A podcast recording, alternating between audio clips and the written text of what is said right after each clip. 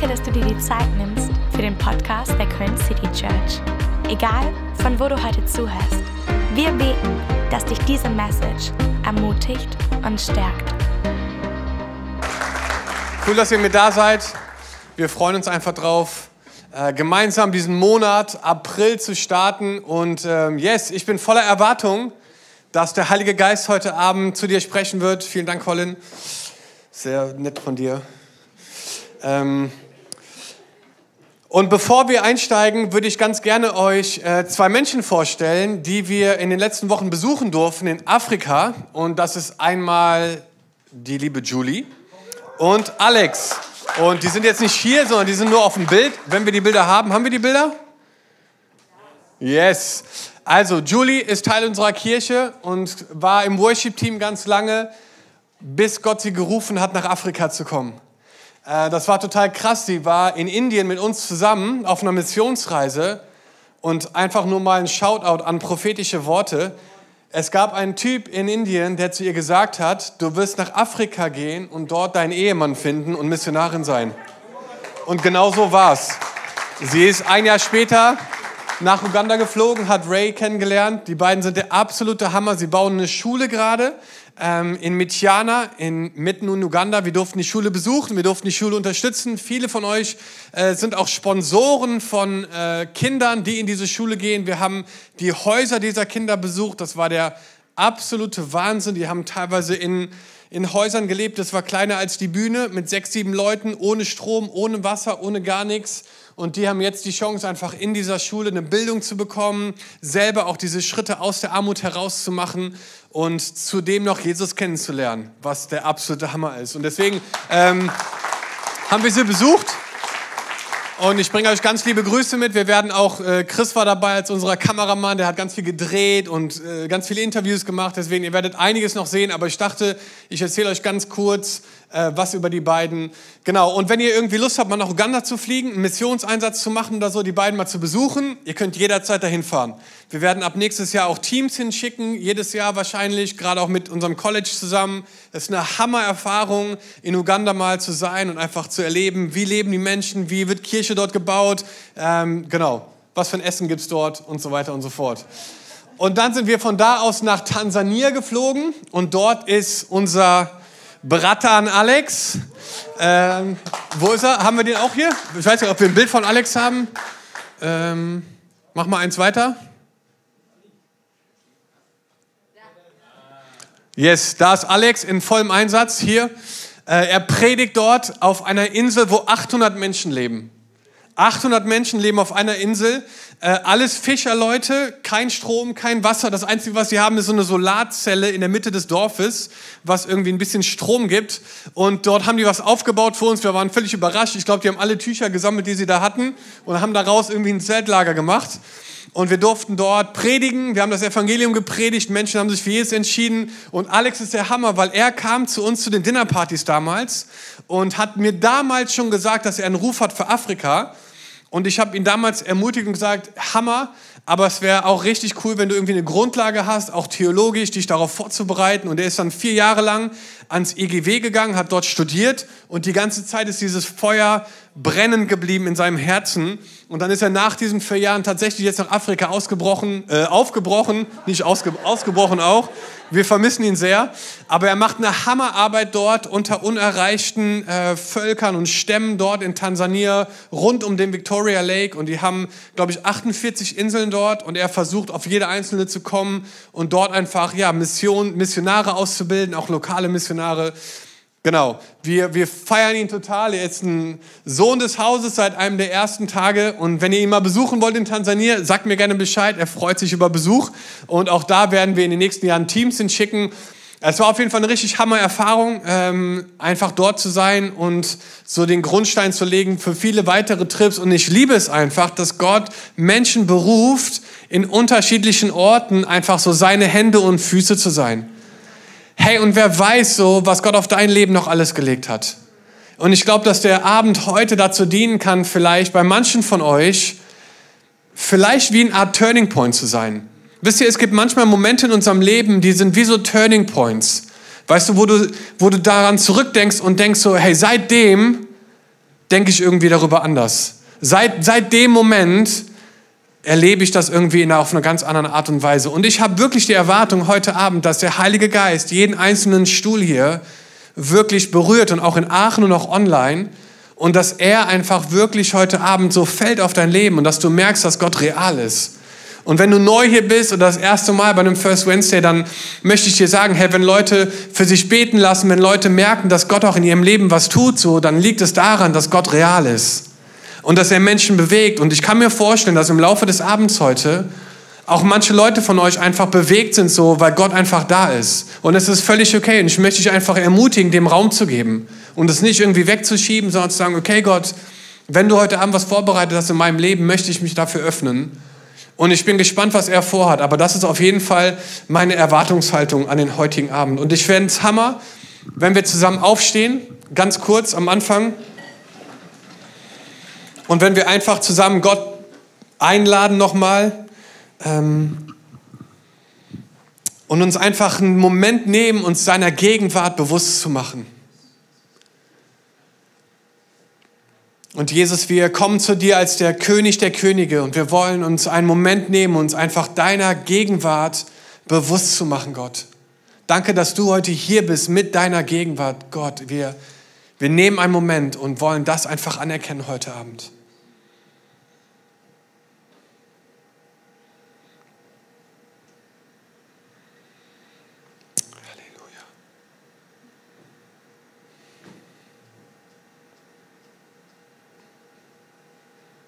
Heiliger Geist, ich bete, dass du jetzt kommst, dass du jedes Herz füllst, Gott. Ich bete für deine Gegenwart, dass sie auf jedem Stuhl, auf jeder Person einfach heute Abend einfach ja so landet, Herr. Danke, dass du heilig bist, Gott, dass du so groß bist, dass du das Universum mit deiner Hand hältst, Gott. Und wir beten einfach so, dass wir eine neue Begegnung mit dir einfach haben, Jesus. Dank dir, dass du hier bist heute Abend. Dank dir, dass du was vorbereitet hast. Und wir beten so, dass dein Reich kommt und dein Wille geschieht, wie im Himmel, so auch heute im Bergischen Löwen. In Aachen und auch bei jedem zu Hause. In Jesu Namen. Amen. Amen. Yes, dürft euch gerne wieder setzen. Ähm, wir sind gerade in einer Season ähm, als Church, wo wir gesagt haben, der April ist so ein Off-Monat und wir versuchen Team-Meetings zu reduzieren und wir haben so ein wunderschönes Journal. Ich weiß nicht, ob ihr es schon benutzt habt, aber ich habe es heute Morgen benutzt und habe es total gefeiert, ähm, einfach meine stille Zeit damit zu machen und ich liebe es einfach, auch Gott Raum zu geben, so, ähm, um einfach sich neu auszurichten, auch auf das, was er machen möchte. Und ähm, ich finde, wir hatten Hammer Kickoff auch am Sonntag mit Sarah zu dieser Predigtserie Stand Firm, ne, dieses stabil stehen in einer Zeit von Chaos und Krise und Krieg und Unsicherheit. Und ich möchte einfach da anknüpfen und ich finde es so Hammer, erstmal, dass wir uns heute wieder in die Augen und auch ins Gesicht gucken können. ähm, und bin total happy darüber, ähm, dass da einfach etwas mehr Normalität so langsam wieder auch reinkommt. Aber eine Sache, die ich total spannend finde über diese ganze Corona-Zeit, ist so, dass es ein totales Wir- und Gemeinsam-Gefühl geschaffen hat. Wisst ihr, vorher war es so meine Krankheit und deine Sorgen und ne, meine Herausforderungen, deine, und plötzlich waren wir alle in der gleichen Situation. So, und alle haben gleich gestruggelt. So, alle fanden es gleich ätzend und gleich herausfordernd und alle hatten die gleichen Hindernisse so zu überwinden. Und ich dachte mir so krass so, dass wir plötzlich gemerkt haben so, dass wir einfach so ein starkes Wir-Gefühl entwickeln. Und ich glaube, dass für uns als Christen es total wichtig ist, so als Wir zu denken. Wisst ihr, als wir in Afrika waren, in Uganda, und als wir mit den Kids diesen Tag verbracht haben, wisst ihr, was ich gedacht habe? Das sind unsere Kinder. Ich habe gar nicht gedacht, das sind die Kinder und meine Kinder. Ich dachte, das sind unsere Kinder. Wir müssen das Beste tun, was wir können, um den Kids zu helfen. Weil wir sind zusammen unterwegs so, ne? Und, und ich sehe das gar nicht so stark, wir und die, sondern es, das sind wir so, ne? Es, sind, es ist ein Leib, das sind Brüder und Schwestern in anderen Ländern. Und ich finde es in so einer gespaltenen Welt so, so wichtig, dass wir als Christen irgendwie für Einheit kämpfen. Und dass wir gerade in dieser Zeit Einheit als ein Gut nehmen, wo wir sagen, so, hey, guck dir mal die Welt an, die so zerspalten, hier herrscht Einheit, trotz der Unterschiedlichkeit. Und ich finde das total ermutigend und ich glaube, dass Petrus in seinem Brief, und wir knüpfen da heute Abend an, genau das seinen Mithörern mitgeben wollte. Wisst ihr, da war, da war dieses erste Jahrhundert und die haben Jesus erlebt und sie haben Pfingsten erlebt und die Ausschüttung des Heiligen Geistes und Zeichen und Wunder und wahnsinnige Dinge sind passiert. Und dann haben Leute gemerkt, boah krass, Nachfolge ist ganz schön anstrengend, ganz schön herausfordernd und viele sind wieder zurückgegangen zu alten Gesetzen und zu so einer Gesetzmäßigkeit und einfach zu alten Dingen, wovon Jesus uns eigentlich frei gemacht hat. Und Paulus kommt da rein und sagt, hey Leute, lasst uns stand firm in dieser Zeit. Lasst uns an unserem Glauben festhalten. Lasst uns nicht zurückgehen zu alten Verhaltensmustern oder alten gesetzlichen Denken. Leute verurteilen, wieder so Klassen schaffen. Ich bin mega heilig, weil ich das gemacht habe und du nicht. Sondern lasst uns einfach verstehen, dass es Gnade ist, dass Jesus am Kreuz für uns gestorben ist und dass er uns ruft, einfach ihm nachzufolgen. Und ich würde da einfach gerne anknüpfen ähm, in 1. Petrus 1, und zwar genau da, wo Sarah aufgehört hat. Sie hat in Vers 12 aufgehört und ich fange in Vers 13 an ähm, und lese einfach ähm, ein paar Verse mit euch gemeinsam. 1. Petrus, Kapitel 1, Vers 13. Darum seid bereit und stellt euch ganz und gar auf das Ziel eures Glaubens ein. Lasst euch nichts vormachen, seid besonnen und richtet all eure Hoffnung auf Gottes Barmherzigkeit die er euch in vollem Ausmaß an dem Tag erwiesen wird, wenn Jesus Christus für alle sichtbar kommt. Weil ihr Kinder Gottes seid, gehorcht ihm und lebt nicht mehr wie früher, als ihr euch von euren Leidenschaften beherrschen ließ und Gott nicht kanntet. Der heilige Gott hat euch schließlich dazu berufen, ganz zu ihm zu gehören. Nach ihm richtet euer Leben aus. Genau das meint Gott, wenn er sagt, ihr sollt heilig sein, denn ich bin heilig. Ihr betet zu Gott als euren Vater und wisst, dass er jeden von euch nach seinem Verhalten richten wird. Er bevorzugt und benachteiligt niemanden. Deswegen führt euer Leben in Ehrfurcht vor Gott, solange ihr als Fremde mitten unter den Menschen lebt, die nicht an Christus glauben. Denn ihr wisst ja, was es Gott gekostet hat, euch aus der Sklaverei der Sünde zu befreien, aus einem sinnlosen Leben, wie schon eure Vorfahren geführt haben. Er hat euch losgekauft, aber nicht mit vergänglichem Silber und Gold, sondern, und deswegen haben wir gerade Abendmahl gefeiert, mit dem kostbaren Blut eines unschuldigen und fehlerlosen Lammes, das für uns geopfert wurde, dem Blut von Christus. Schon bevor Gott die Welt erschuf, hat er Christus zu diesem Opfer bestimmt. Aber erst jetzt, in dieser Zeit, ist Christus euretwegen in die Welt gekommen. Durch ihn habt ihr zum Glauben an Gott gefunden. Gott hat Jesus Christus von den Toten auferweckt und ihm seine göttliche Herrlichkeit gegeben. Deshalb setzt ihr jetzt euer Vertrauen, eure ganze Hoffnung auf Gott. Ihr habt euch nun der Wahrheit, die Christus brachte, zugewandt und habt ihr gehorcht. Dadurch seid ihr innerlich rein geworden und befähigt, einander aufrichtig zu lieben. Haltet jetzt auch danach und liebt einander von ganzem Herzen.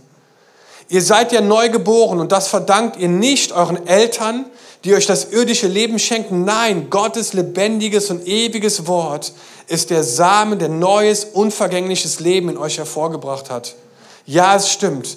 Die Menschen sind wie das Gras und ihre Schönheit gleicht den Blumen. Das Gras verdorrt, die Blumen verwelken. Aber das Wort des Herrn bleibt gültig für immer und ewig. Und genau dieses Wort ist die rettende Botschaft, die euch verkündet wurde.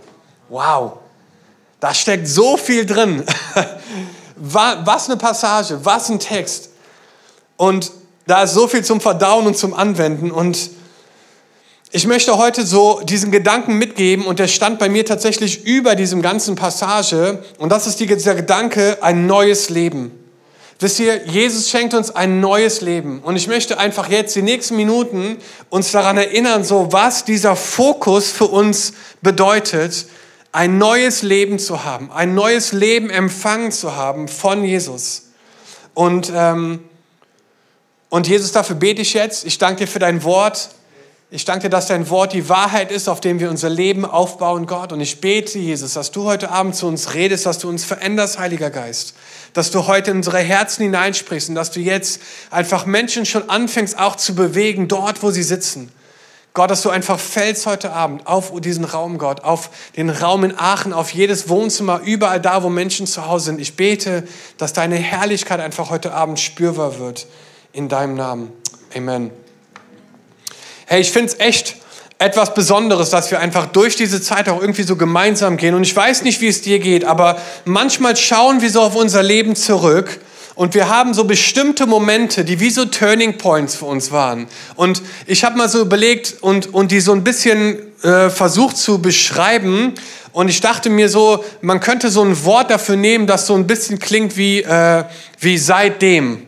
Ne, ist ein ganz normales Wort, aber es gibt Momente in unserem Leben, da sagen wir, hey, seit dem Moment, seit dem Moment, wo ich sie kennengelernt habe, hat sich mein Leben verändert. Seit dem Moment, als das erste Kind das Licht der Welt erblickt hat, hat sich mein Leben verändert. Seit dem Moment, als ich dieses Gespräch geführt habe, hat sich irgendwas in meinem Leben. Seit dem Moment, als sie mich verlassen hat, seit dem Moment, als dieser Arztbericht kam, seit dem Moment, als ich diese Person verloren habe, seit dem Moment, kennt ihr das? Es gibt Momente in unserem Leben, die sind richtige Turning Points. Und du kannst sagen, hey, seit diesem Moment hat sich mein Leben verändert. Das war ein, so, ein, so ein richtiger Turning Point. Das war für mich so, wo, wo wirklich sich was radikal verändert hat. Und ich hatte schon viele solche Momente in meinem Leben, wo ich gesagt habe, hey, seitdem, seit diesem Moment hat sich was radikal in meinem Leben verändert, hat sich was fundamental, was Grundlegendes in meinem Leben verändert, wie ich die Welt sehe, wie ich Beziehungen, wie ich Kinder, was auch immer, du, was auch immer der Kontext ist, hat sich verändert. Wisst ihr, und ich glaube, ähm, dass wir gerade in einer Zeit leben, so, wo Menschen unfassbar herausgefordert sind mit richtig krassen Dingen wie Leid und Schmerz und Tod und Trauer und gefühlt jeden Tag ist man neu konfrontiert davon. Und, und ich denke mir so, es ist einfach Wahnsinn manchmal, was für Momente wir haben. Aber es gibt tatsächlich einen Moment, einen Moment, der alle anderen Momente überschattet.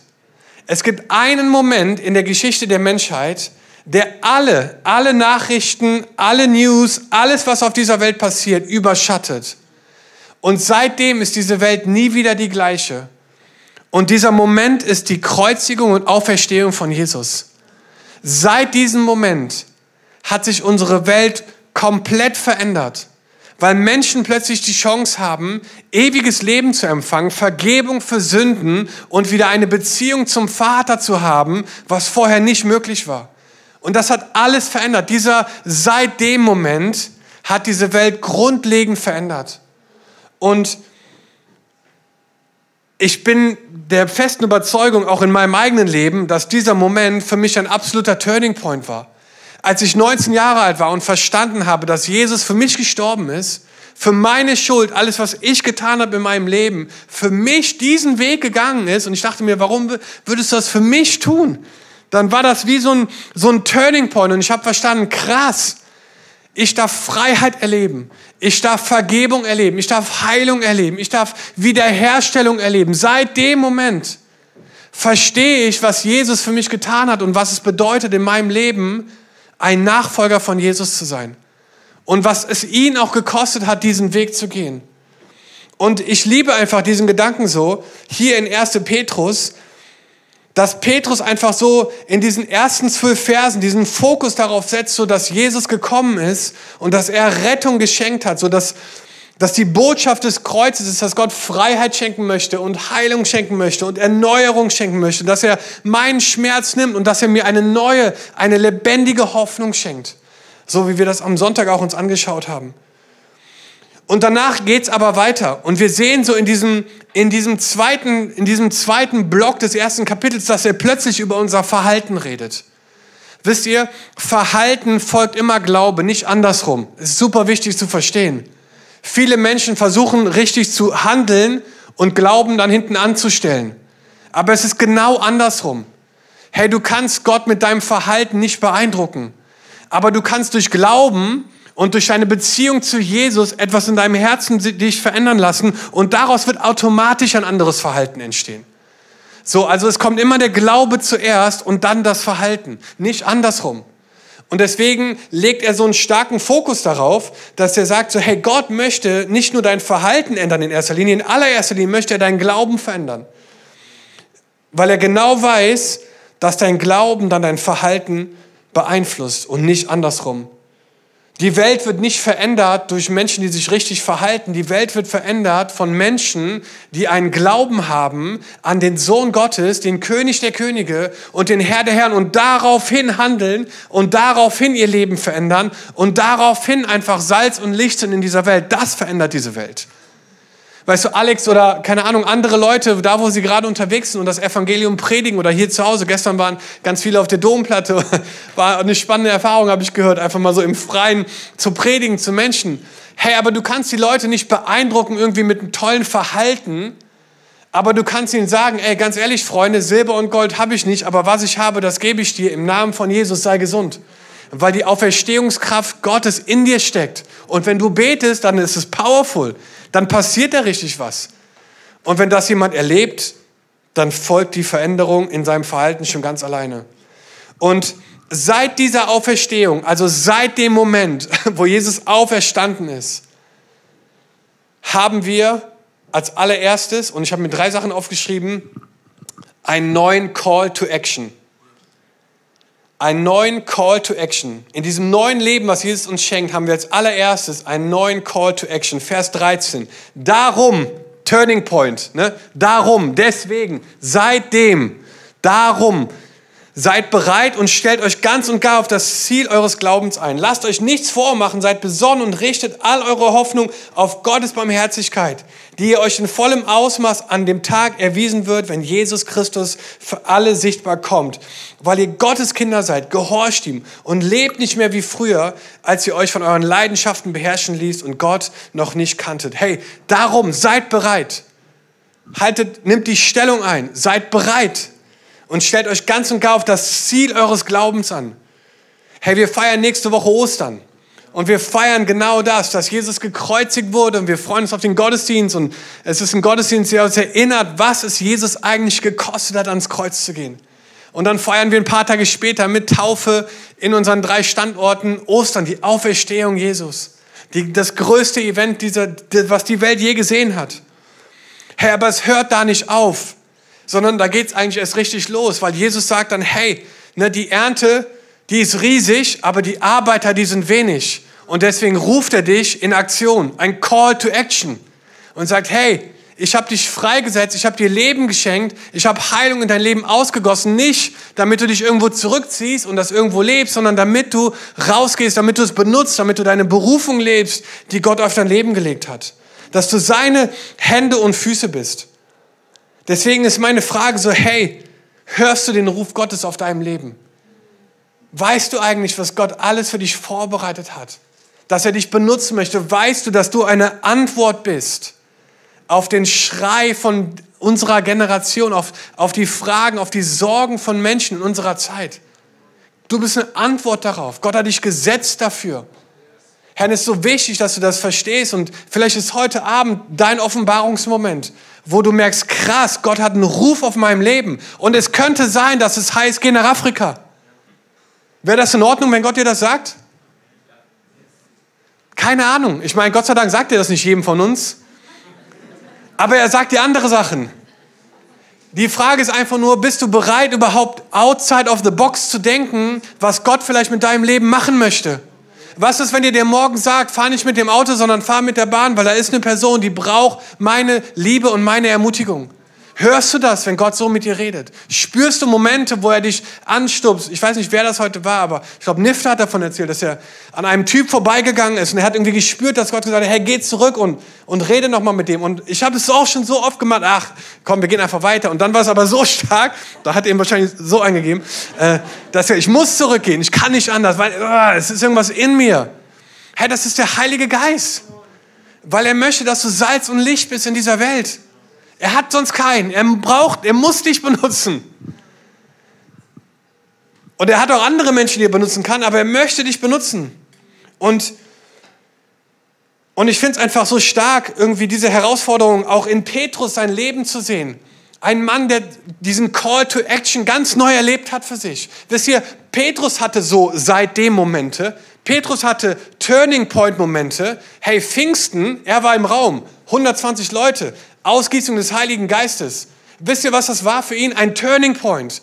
Weil die letzte Begegnung mit Jesus war nicht die beste. Er hat nämlich Jesus dreimal verleugnet. Und er ist wieder zurückgegangen zum Fischen, enttäuscht, niedergeschlagen. Meine Ministry ist over, alles ist over, ich gehe wieder zum Angeln und, und mache mein Ding einfach wieder. Er ist zurückgegangen zu seinem alten Leben. Hey, und dann erlebt er Jesus, wie er mit ihm redet und wie er ihm neu Wert zu sprechen. Er erlebt vor allen Dingen auch die Kraft des Heiligen Geistes, die auf sein Leben fällt. Und seit dem Tag, ich sag's euch Freunde, ich werde ihn irgendwann fragen, aber ich wette mit dir, das war der Tag, wo er gesagt hat, seitdem ist mir egal. Ich predige das Evangelium. Und er fängt an, direkt nach Pfingsten. Und wisst ihr, was passiert? 3000 Menschen finden Jesus. Warum? Weil er seine Identität erneuert bekommen hat von Jesus. Der Heilige Geist ist auf ihn gefallen. Und er hat gemerkt, krass, ich habe einen Call to Action. Ich bin berufen, eine Stimme zu sein. Obwohl ich Jesus verleugnet habe, obwohl ich Schwächen habe, obwohl ich niedergeschlagen war und tagelang geheult habe, wie konnte ich Jesus, meinen Herrn, so enttäuschen?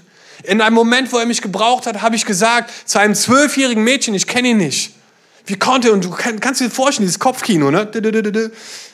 Und dann kommt Pfingsten und es kommt diese, dieser Moment für ihn und plötzlich ändert sich sein Glauben und dadurch ändert sich sein Verhalten. Er fängt an zu predigen und Dinge passieren und das war ja nur der Startschuss, ging ja danach richtig ab bei ihm. Vers 15. Der heilige Gott hat euch schließlich dazu berufen, ganz zu ihm zu gehören. Nach ihm richtet euer Leben aus. Genau das meint Gott, wenn er sagt, ihr sollt heilig sein, denn ich bin heilig.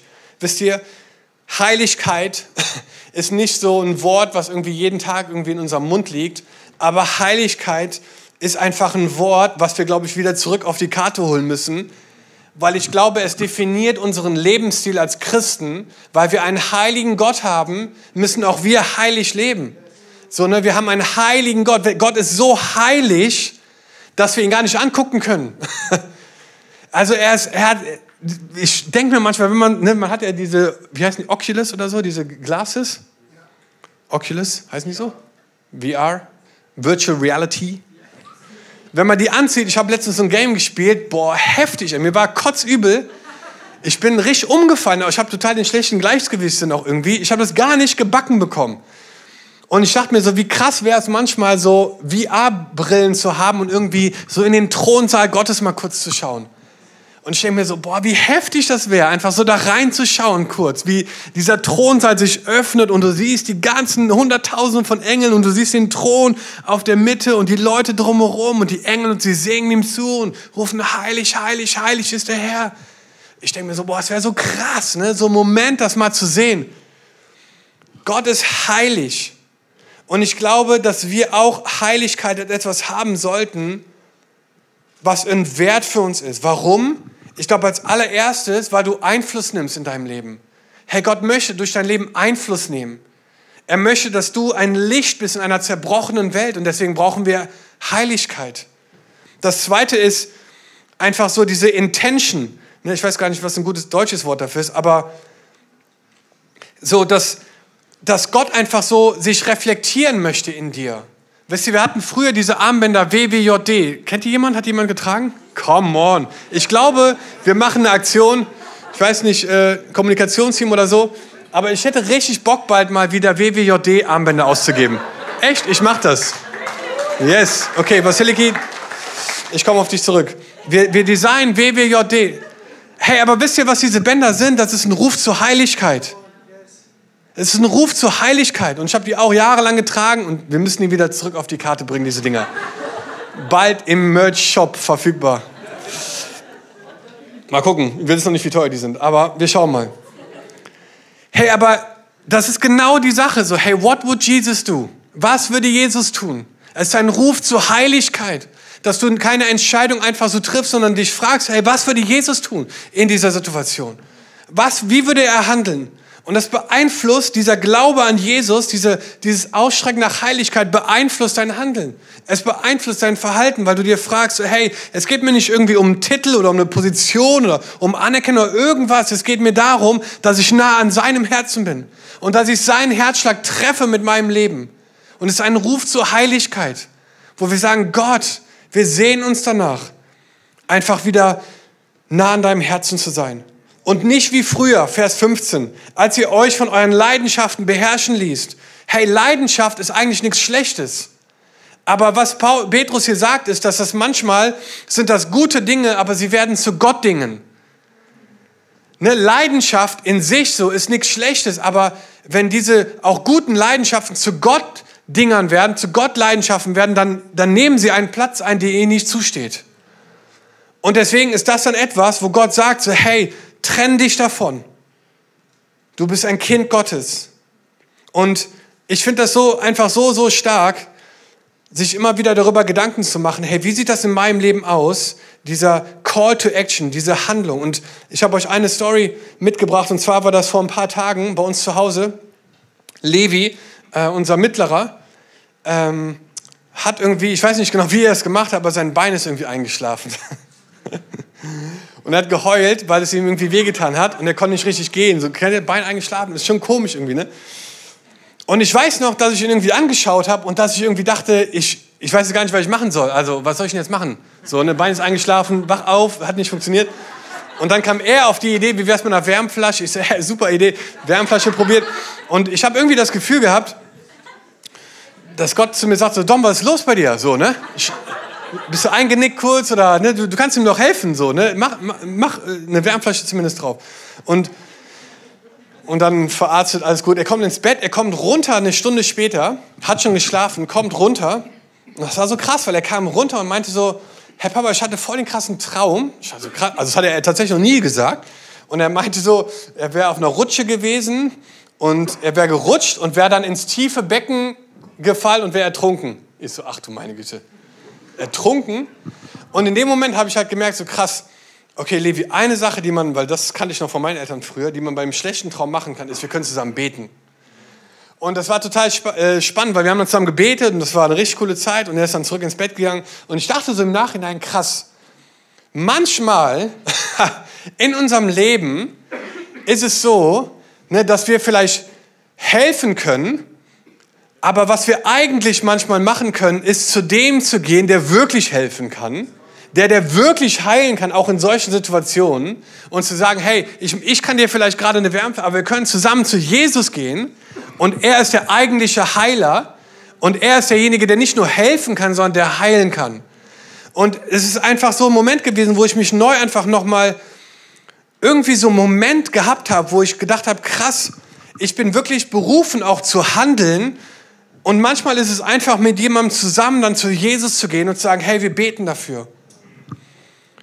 Herr, genau das würde ich jetzt gerne machen. Ich habe noch zwei andere Punkte, aber ich würde das einfach gerne vielleicht ganz kurz beten. Äh, für Menschen, die hier sind, wo du das Gefühl hast, so, du würdest gerne diesen Call to Action, diesen Ruf auf deinem Leben einfach noch stärker erleben. Und vielleicht können wir zusammen kurz aufstehen. Sorry, wenn ich euch aufstehen lasse und hinsetzen lasse. Aber ich habe das irgendwie auf dem Herzen gerade. Und ich würde einfach gerne dich da segnen in diesem Bereich.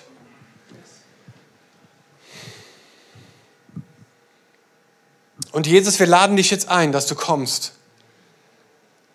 Und dass so dieser Call to Action einfach ganz neu Realität wird in unserem Leben. Danke, dass du uns nicht nur frei gemacht hast von Sünde und von Schuld, damit wir ewiges Leben haben, sondern damit wir ein Leben leben können, was dir wohlgefällig ist. Und ich bete jetzt, Geist Gottes, dass du uns aufwächst und dass du das tust, was nur du tun kannst. Ich bete für einen seit dem Moment, für einen Turning Point, Gott. Ich bete, dass der Ruf Gottes auf deinem Leben klarer wird. Dass du erkennst, was Gott mit dir vorhat. Ich sehe das von meinem inneren Auge. Manche von euch haben Berufe vor Augen. Manche von euch haben Länder, Städte vor Augen. Ihr habt konkrete Menschen vor Augen. Herr, da genau das ist das, was Gott machen möchte in und durch deinem Leben. Geh dem nach, prüf das, besprech das mit Leuten. Aber es liegt ein Ruf auf deinem Leben. Und ich bete Gott, Heiliger Geist, dass du jetzt kommst und dass du dort einfach Bestätigung schenkst. Ich bete für offene Türen. Da, wo wir denken, das kann gar nicht sein, dass Gott das mit mir vorhat. Herr, da bete ich jetzt, Heiliger Geist, dass du kommst. Jesus, wir ehren das, was du tust hier heute Abend. Wir ehren dich, Heiliger Geist, für das, was du tust heute Abend. Komm, Geist Gottes. In Jesu Namen. Amen. Amen. Hammer, ihr könnt euch gerne wieder hinsetzen. Wir stehen gleich nochmal auf. Oder auch nicht, mal gucken. Also, das neue Leben, was Jesus uns schenkt, führt uns zuallererst zu einem neuen Call to Action. Und das Zweite, was ich mir aufgeschrieben habe, ist, es führt uns zu einer neuen Perspektive von Gott. Vers 17.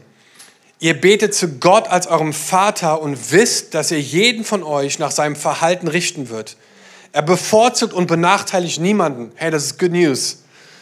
Deswegen führt euer Leben in Ehrfurcht vor Gott, solange ihr als Fremde mitten unter den Menschen lebt, die nicht an Christus geglaubt haben. Hey, ist es nicht krass, dass Petrus in einem Vers Vater, äh, das war ein anderer, glaube ich, ne? Vater, Vers 17. Können wir noch einmal zurückgehen? Ja, perfekt. Vater äh, und im nächsten Vers Ehrfurcht. Ich fand irgendwie, dass die beiden sich, zumindest vom Gedanken her, dachte ich, krass, er benutzt Vater, eine Beziehung zum Vater, ne, die Liebesbeziehung zum Vater, eine intime, intime Beziehung zum Vater und im nächsten Atemzug redet er davon, lebt in Ehrfurcht vor Gott. Und ich dachte, krass, dass diese beiden so nebeneinander stehen dass Vater, Gott der Vater mit Ehrfurcht vor Gott quasi ganz eng zusammen sind. Als ich vor ein paar Jahren in dem Geburtshaus von Billy Graham war, in Charlotte in North Carolina, da ist heute ein Museum, wo jedes Jahrzehnt von ihm in einem Raum abgebildet ist. Ich meine, du musst ziemlich alt sein, glaube ich, damit du für jedes Jahrzehnt einen eigenen Raum bekommst. Ich glaube, er war über 90 am Ende. Und dieser Mann hatte unfassbaren Einfluss. Und er hatte unfassbare Autorität. Auch wenn er geredet hat, war Ruhe. Wenn du dir die Videos anguckst für Billy Graham im Stadion, Wahnsinn. Ich krieg Gänsehaut. In jedem einzelnen Raum waren so Videobotschaften, Highlights, Zeugnisse und ich dachte mir, was ein Typ. Unglaublich, was für ein Glauben er hatte, mit was für einer Vollmacht. Seine Gegenwart hat ganze Stadien verändert. Gott durch ihn, aber er durch seine Präsenz. Unglaublich. Und Petrus sagt hier, hey, Gott der Vater, ihr betet zu Gott als eurem Vater, und ihr wisst, dass ihr keinen bevorzugt oder benachteiligt. Deshalb, deswegen führt euer Leben in Ehrfurcht vor Gott. Hey, ich glaube tatsächlich, dass die beiden sich nicht irgendwie kontradikten, also widersprechen, sondern dass sie sich komplementieren. Ich glaube, dass es möglich ist so, dass du Gott als deinen Vater siehst, aber auch Gott als jemanden, der so heilig ist, dass du Ehrfurcht vor ihm hast. Und nicht Ehrfurcht in Form von Angst, sondern Ehrfurcht in Form von, wow, Gott, du bist so groß und so mächtig und so stark. Ich lese in deinem Wort, du kennst die Haare auf meinem Kopf und gleichzeitig hältst du das ganze Universum mit deiner Hand. Wahnsinn. Das sprengt meine Vorstellungskraft, Gott. Du bist so heilig und so groß und so mächtig. Du hängst Planeten auf, wie Bilder, wollte ich gerade sagen. Das ist ein Song, ne? Ähm, und ich denke mir so, hey, dieser Satz ne, hat mich so geprägt, dass Gott uns nicht braucht, aber er möchte uns. Hey, Gott braucht uns nicht, aber er möchte uns. Und genau da sehen wir diese Spannung so, ne, dass, dass Gott unser Vater ist und dass er seinen Sohn gegeben hat für uns. Das hat ihn alles gekostet. Sie haben ihn geschlagen, ge gesteinigt, ausgelacht, ans Kreuz gehängt, ausgezogen, was auch immer sie mit ihm gemacht haben, ge gepeitscht, gedemütigt. So, er hat, er hat diesen Preis gezahlt für mich und das löst in mir Ehrfurcht aus. Dass ich denke, krass, Gott, dass du das getan hast für mich. Ich meine, wer bin ich schon im Gegensatz zu dem, was Jesus auf sich genommen hat für mein Leben? Und es füllt mich mit Ehrfurcht. Und ich merke einfach so krass, ich kann Gott als meinen Vater erleben, intim, persönlich und gleichzeitig auch eine Ehrfurcht vor Gott haben, wo ich sage, Gott, du bist so würdig. Wisst ihr, Gott ist würdiger als jeder Song, den wir ihn je singen können. Gott ist so würdig. Und ich erlebe das in meinem eigenen Leben. Ich weiß als Vater, dass ich der richtige Vater bin für meine drei Kids. Aber gleichzeitig erfüllt mich diese Verantwortung mit Ehrfurcht, diese drei Kids zu erziehen. Ich weiß in meiner Beziehung, meiner Ehe, ich weiß, dass wenn wir beide versuchen, einfach Gott zu ehren und uns zu ehren, dass wir in seinem Willen einfach weiter nach vorne gehen. Aber ich weiß auch genauso, dass wenn wir das nicht tun, dass richtig viel Schaden entstehen kann. Und ich habe einfach gemerkt, so, hey, seitdem ich seitdem ich Jesus kennengelernt habe, seit diesem Moment hat sich meine Perspektive von Gott verändert. Und ich merke plötzlich so, hey, Gott möchte etwas mit meinem Leben tun, aber er braucht mich nicht unbedingt, sondern ich, ich bin in dieser Beziehung zu ihm. Wir haben in Uganda eine Frau kennengelernt, sie heißt Maria Prean, vielleicht habt ihr schon mal von ihr gehört. Eine echt krasse Frau, wirklich. Und sie ist ein absoluter Held des Glaubens, meines Erachtens. Mit 60 Jahren hat sie ihren Ehemann verloren. Er ist gestorben. Und sie dachte, ihr Leben ist vorbei. Und sie hat so einen geilen Satz, ne? nicht retire, sondern refire. und sie ist mit 60 Jahren alleine nach Uganda gefahren, weil Gott ihr das gesagt hat. Ihre Familie hat schon bei der Psychiatrie angerufen, um sie dort einzuliefern. Wirklich, die dachten, die hatten Knall. Und die ist da hingezogen und hat eine Ministry aufgebaut, Vision for Africa, das haut euch von den Socken. Wirklich. Wir waren da und an dem Tag, an dem Tag, wo wir da waren und abends mit ihr abends gegessen haben, Abend gegessen haben, hat sie morgens und mittags ein Krankenhaus eingeweiht. Ein riesen Krankenhaus, einfach eingeweiht. Und sie hat tausend Angestellte. 1000 Angestellte. Und weil, wisst ihr, wie alt sie heute ist? 83. Sie ist 83. Sie ist so voller Feuer so eine Frau des Glaubens. Es war Wahnsinn, einfach sie zu beobachten, wie sie redet, wie sie interagiert mit uns. Und sie, wir wollen, wir war, sie, sie war viel, sie hatte total den busy Tag. Wir haben eigentlich gar nichts gemacht an dem Tag. Und wir mussten David die ganze Zeit wecken, weil er immer eingeschlafen ist beim Gespräch. Nee, Spaß, das stimmt nicht. Nee, nee. Aber wir waren wirklich irgendwann so, dass wir gesagt haben, so, ey, pff, so. Und sie ist gar nicht darauf eingegangen sie wollte noch eine Story und hier noch was und morgen noch da und übermorgen noch da und hier das Video noch angeschaut und da und ich denke mir so, boah krass, so eine Demut in ihrem Leben, so eine Liebe für Jesus, so eine Hingabe für Menschen. Sie hat selbst mit 83, glaube ich, noch sechs oder sieben Kinder bei sich zu Hause wohnen, wo sie als, als Mom, als Mutter quasi noch verantwortlich für ist, wo sie abends und morgens zusammen die Bibel lesen. Und ich denke mir so, was eine Heldin des Glaubens. Ich glaube, wenn die im Himmel irgendwann aufkreuzt, da ist auf jeden Fall Halligalli und äh, ein Infinity Pool auf jeden Fall mit drin. Keine Ahnung. Aber sie sammelt sich schon einige Schätze im Himmel auf die, in der Art und Weise, wie sie Menschen liebt, mit 83. So, ne? Und ich denke mir so, Wahnsinn, ihrer Call to Action, den sie wahrgenommen hat mit 60 Jahren und ihre neue Perspektive auf Gott. Sie hat uns gesagt, sie hat, glaube ich, ein Buch geschrieben, sie möchte so sein wie Jesus. Und wenn sie jemand fragt, wie alt sie ist, dann sagt sie immer 33, der Rest ist Lebenserfahrung. Weil Jesus wurde auch nur 33. So, ne? Und so ein Herz für Jesus, so krasse Wunder auch, übernatürliches Wirken Gottes, unfassbar, wirklich, echt krass. Und wir waren total beeindruckt und sind weggefahren voller Inspiration und äh, waren so, wow, Wahnsinn, Wahnsinn, Wahnsinn, Wahnsinn. Yes, also dieses neue Leben, ähm, ein Call to Action, eine neue Perspektive und das Letzte, eine neue Gnade für andere. Äh, Nifta, jetzt ist der Moment, wo der Heilige Geist in diesen Raum kommt, durch den Akkord D oder C. Spaß. Vers 22. No pressure, ne? Spaß. Vers 22. Ihr habt euch nun der Wahrheit, die Christus brachte, zugewandt und habt ihr gehorcht. Also, wir haben, wir haben uns dieser Gnade zugewandt. Wir haben dieses neue Leben angenommen. Wir haben ein Call to Action. Wir haben eine neue Perspektive von Gott.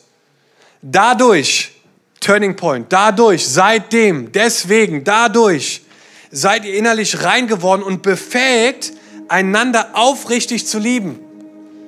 Handelt jetzt auch danach und liebt einander von ganzem Herzen. Ha. Herr, das ist ein Call to Action, einander zu lieben, Gnade füreinander zu haben. Es ist unmöglich zu sagen, hey, ich, ich nehme dieses Geschenk der Gnade an, aber die Gemeinschaft von Kirche brauche ich nicht. Das kann man nicht trennen voneinander. Wir lesen es hier.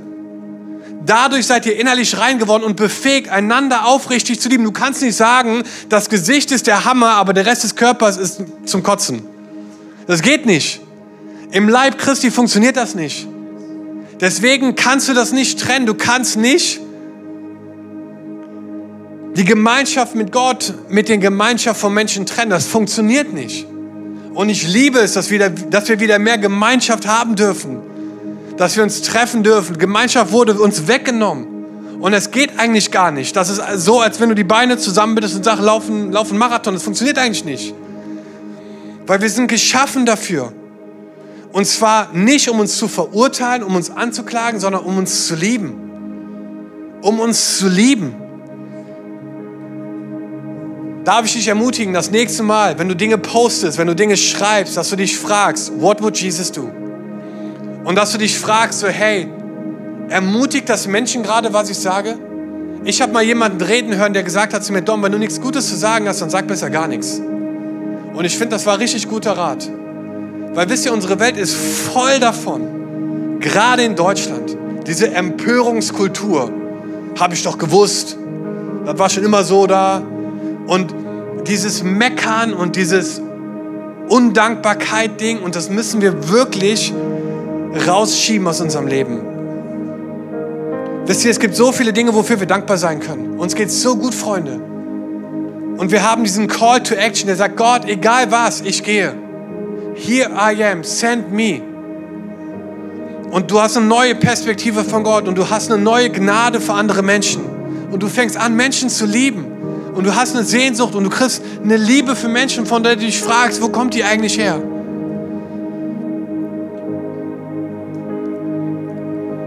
Und Petrus war jemand, der Jesus persönlich kannte. Hammer, oder? Petrus kannte Jesus persönlich. Und er hatte einige richtig krasse Momente mit ihm. Und ich glaube, einer seiner entscheidenden Momente ist in Lukas 22, der letzte Vers. Vers 32. Ich finde ihn so hammer. Hier spricht Jesus zu Petrus und er sagt, aber ich habe für dich gebetet, dass du den Glauben nicht verlierst. Wenn du dann zu mir zurückgekehrt bist, so stärke den Glauben deiner Brüder. Aber ich habe für dich gebetet, dass du den Glauben nicht verlierst. Und er wusste, was danach passiert, die drei Verleumdungen von Jesus. Und wenn du dann zu mir zurückgekehrt bist, stärke den Glauben deiner Brüder. Und den Rest seines Lebens hat er genau das gemacht. Er hat den Glauben seiner Brüder und Schwestern gestärkt. Deswegen hat er diesen Brief geschrieben, deswegen war er im Gefängnis, deswegen hat er gepredigt, deswegen ist er von Ort zu Ort gezogen, weil er diesen Call to Action, diese neue Perspektive, dass Gott in seiner Schwachheit, in seinem Versagen ihn sieht, ihm einen Auftrag gibt, ihm Wert und Identität zuspricht und sagt, hey, geh und stärke den Glauben deiner Brüder und Schwestern. Und wir wollen jetzt einfach zurück, einfach in den Worship eintauchen und Gott einfach einladen, heute Abend auch zu kommen. Wisst ihr, unser Leben ist geprägt von Höhen und von Tiefen.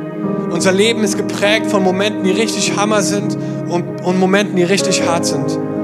Und wisst ihr, diese Dinge kommen und diese Dinge gehen auch wieder. Aber was nicht vergeht, ist dein Purpose, dein Sinn, der Grund, warum du lebst. Das ist was Ewigliches, was Gott in dein Herz gepflanzt hat. Und es geht nicht in erster Linie darum, was du tust, sondern was er für dich getan hat. Es geht nicht darum, dass du dich abmühst, sondern es geht darum, dass du verstehst, was Jesus am Kreuz für dich getan hat. Und ich möchte es einfach heute aussprechen, vielleicht als ein prophetisches Wort für manche von euch hier. Dein Leben ist nicht gekennzeichnet von deinen Fehlern. Dein Leben ist nicht gekennzeichnet von den Momenten, wo du versagt hast, wo du in Sünde gefallen bist, wo du Dinge gemacht hast, wo du denkst, meine Güte, ob das Gott mir je verzeihen kann. Dein Leben ist nicht gekennzeichnet von diesen Dingen, sondern von seiner Treue ans Kreuz zu gehen und diese Dinge auf sich zu nehmen. Herr, und vielleicht bist du hier heute Abend und du musst ganz neu so dein Vertrauen in Jesus setzen, als dein Anker, als deine Hoffnung. Herr, wir wollen Raum geben dafür. Du kannst gerne gleich auch hier vorne das nutzen und vielleicht einfach auch symbolisch nach vorne kommen und sagen, Jesus, das bin ich heute Abend. Ich möchte einfach neu eine Entscheidung für dich treffen, ein neuer Call to Action, eine neue Perspektive, eine neue Gnade für andere Menschen. Herr, wir wollen Raum schaffen, dass das Gott heute machen kann. Herr, du wirst sehen, dass Menschen ja einfach reagieren auch darauf unterschiedlich. Keine Ahnung, wie genau, aber Menschen reagieren unterschiedlich auf das Wirken Gottes. Aber ich möchte einfach ermutigen, das zuzulassen heute Abend. Weil Jesus ist hier. Und ich glaube, dass er durch die Reihen geht und dass er bei jedem Stuhl anhalten möchte und in dein Leben sprechen möchte. Und dass dieses, ich weiß nicht, warum dieser Satz den ganzen Tag in meinem Kopf ist, aber das Feuer seiner Gegenwart einfach neu auf dein Leben fällt, dass du neu verstehst, was Gott in dein Leben, das Feuer seiner Gegenwart. Jesus, wir danken dir.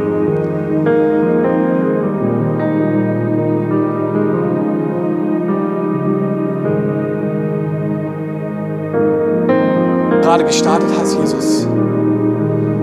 Wir beten einfach, dass du anfängst zu wirken. Ich bete, dass das Feuer deiner Gegenwart auf uns heute Abend fällt. Das Feuer deiner Gegenwart, Gott. Das Feuer deiner Gegenwart, Jesus. Ich bete, dass du neue Berufungen heute in unseren Herzen wächst, dass es ein Ruf ist, der so brennt, so ein lichterloses Feuer, Gott, der uns, das uns richtig consumed, Jesus, dass wir sagen, wir können gar nicht anders, außer dem nachzugehen, weil es in mir brennt, so ein Desire, ein Verlangen danach, einfach, Jesus, weil ich spüre, dass du das ausgelöst hast. Wenn du, das, wenn du merkst, dass, dass du das bist, so, dass, dass, dass da gerade was in deinem Herzen passiert, so, dann, dann lade ich dich einfach ein, dem nachzugehen, dem Raum zu geben. Vielleicht kommst du hier nach vorne und du kniest dich hier hin, vielleicht da an deinem Ort, wo du bist, aber dass du dem Raum gibst, dass du sagst, Gott, wir sehen uns nach mehr. Wir sehen uns nach mehr von deiner Gegenwart, Geist Gottes. Komm und füll diesen Raum jetzt. Geh durch die Reihen, Jesus. Du kennst uns besser, als wir uns selber kennen, Gott. Du kennst unsere Sehnsüchte, unsere Bedürfnisse, Gott. Und ich bete jetzt, dass du kommst, Herr. Gott, ich dass du unser Leben benutzt, Herr. Dass wir einen Unterschied machen in dieser Generation, Herr. Dass wir nicht gekennzeichnet sind von Angst und Furcht, sondern dass wir eine Generation des Glaubens sind, Herr. Die dich als Vater sehen, Gott, und die eine Ehrfurcht haben vor Gott. Dass sie sagen, Gott, du bist so heilig. Ich kann gar nicht anders, als mich hinzuknien, Gott, weil deine Heiligkeit erfüllt mein Herz, erfüllt diesen Raum, Gott. Feuer deiner Gegenwart. Fülle diesen Raum. Das Feuer deiner Gegenwart. Köln City Church haben den Traum, unsere Stadt mit der Liebe Gottes zu verändern. Wenn du dich weiter mit uns connecten willst, dann nutzt doch unsere Website citychurch.köln oder schau auf unserer Facebook- oder Instagram-Seite Köln City Church vorbei.